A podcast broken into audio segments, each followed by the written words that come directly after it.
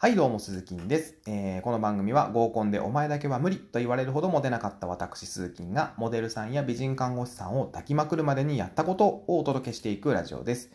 ということで今日はですね、美女を抱ける三種の神器というテーマでお話をしていきます。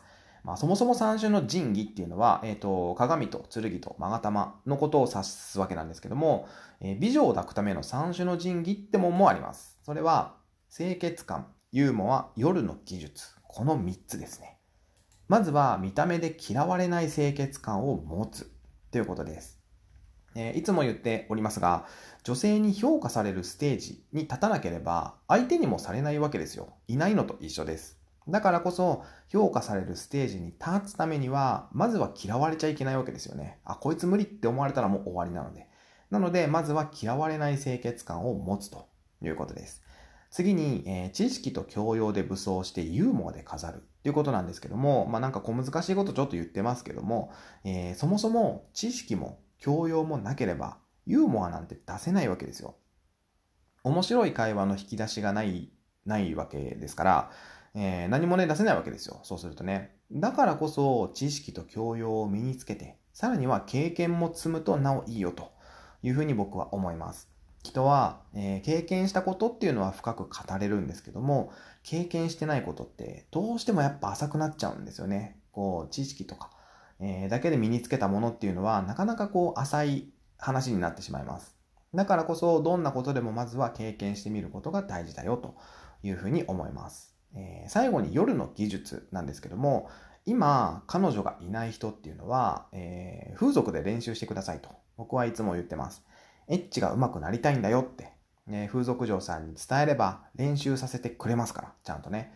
えー、まあ、結局のところ、あのー、まあ、どれだけね、清潔感を持っても、まあ、どれだけユーモアで飾ってもですよ、最終的には男性と女性っていうのはエッチするわけですよ。最終的にはね。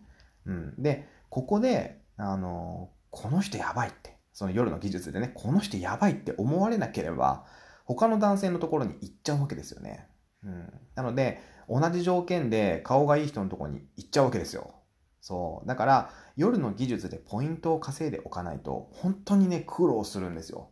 後々。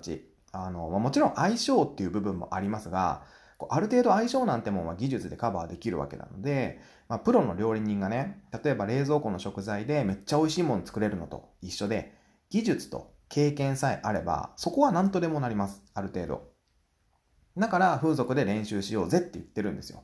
風俗だったら彼女がいなくたって練習できるわけですから。1万5000円だけ片手に握りしめていけばね、練習できるわけです。なんで行かへんかなと思います、ほんまに。あの、お金払ったらだって練習させてくれるわけですよ。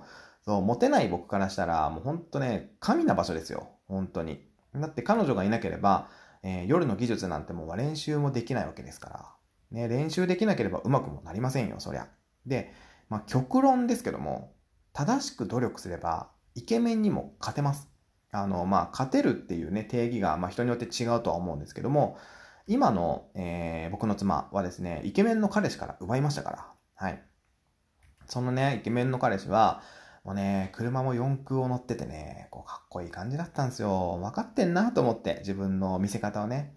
で、さらにはおしゃれで、しかも品があって、趣味がスノボでプロ級っていうね、もうモテ男代表みたいな、あの、とんでもない野郎から奪いましたよ、僕は。